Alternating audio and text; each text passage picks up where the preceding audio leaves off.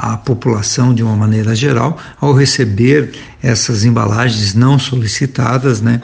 para que se observe bem e podendo é, apresentar algum risco que encaminhe para alguma unidade lá da Par em todo o estado do Paraná, que ela vai ser encaminhada aqui para a sede e nós vamos dar o destino da correta destruição desse material.